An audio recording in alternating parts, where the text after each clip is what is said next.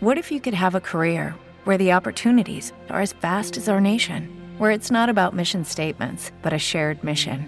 At U.S. Customs and Border Protection, we go beyond to protect more than borders from ship to shore, air to ground, cities to local communities. CBP agents and officers are keeping people safe. Join U.S. Customs and Border Protection and go beyond for something far greater than yourself. Learn more at cbp.gov/careers. Tenemos al otro lado del hilo telefónico a don Agustín Leal, eh, portavoz de Jucil. Don Agustín, muy buenos días. ¿Qué tal, don Luis? Muy buenos días. Cuéntenos un poco qué es lo que está intentando el Partido Socialista, porque veo con alarma algunos de los eh, artículos que se quieren modificar o que se quieren introducir en el Código Penal eh, relativos a los temas de algaradas callejeras, por ejemplo, etcétera.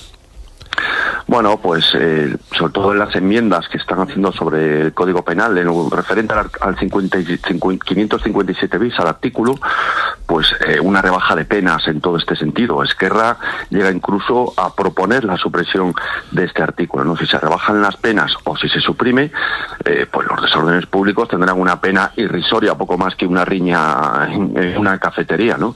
Y a las fuerzas y cuerpos de seguridad del Estado, tanto a la Guardia Civil como al Cuerpo Nacional de Policía, nos va a resultar muy difícil mantener el orden y, la libertad de los ciudadanos en la calle. ¿no? Eh, los golpistas, los que dieron un golpe de Estado, que son socios del gobierno en 2017, van a dictar las leyes que les tienen que juzgar. ¿no? Podemos decir que la solución a todo esto va a estar en manos del problema.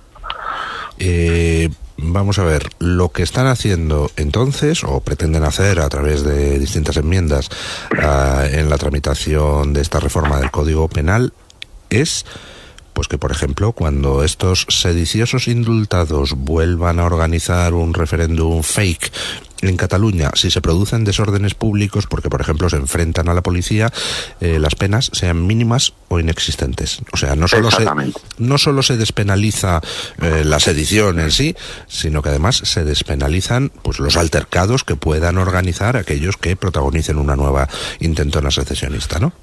Exactamente, esto ya lo vimos, esto es un paso más eh, dentro de las de las 30 monedas que, está pagando Pedro Sánchez por seguir en el Falcon. El año pasado, en el mes de noviembre, eh, Jucil, Jupol y el movimiento Jusapol hicimos una manifestación con 150.000 personas en Madrid por las enmiendas eh, que estaban proponiendo la Ley de Seguridad Ciudadana.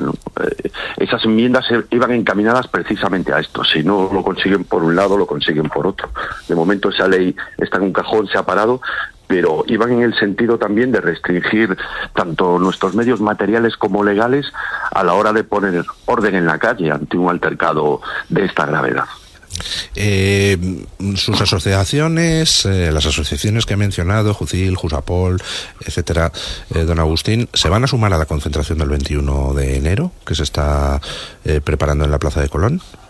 Sí, por supuesto. Nosotros eh, cualquier paso, cualquier manifestación, cualquier eh, concentración que defienda el Estado de Derecho, que defienda la Constitución y, la ley y por supuesto la soberanía del pueblo español, eh, como defensores públicos, como unos de los garantes de, de, todo esto, pues claro que nos vamos, claro que nos vamos a sumar. Eh, hoy, por ejemplo, estamos en Navarra, ha venido parte del Comité Nacional de Jucil en una manifestación, en una concentración de apoyo a la delante de la comandancia de la Guardia sí, Civil, sí. Por la expulsión de nuestros compañeros del tráfico, ¿no? Que es otro paso más en la en, en intentar debilitar, pues, uno de los eh, organismos del Estado fundamentales que vertebra España de norte a sur y de este a oeste, como es eh, la Guardia Civil.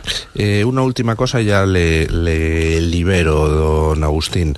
Eh, si salen adelante esas enmiendas que están eh, intentando al Código Penal eh. Sánchez y sus socios golpistas, eh, ¿qué puede hacer un policía en caso de una algarada callejera? Eh, es decir, se enfrenta a energúmenos que resulta que no van a tener pena o la van a tener mínima por enfrentarse a la policía, pero sin embargo el policía sí que como eh, le atice a alguien, entonces sí que se, se tiene que sentar ante el juez vamos a quedar completamente desprotegidos ante eh, este tipo de energúmenos.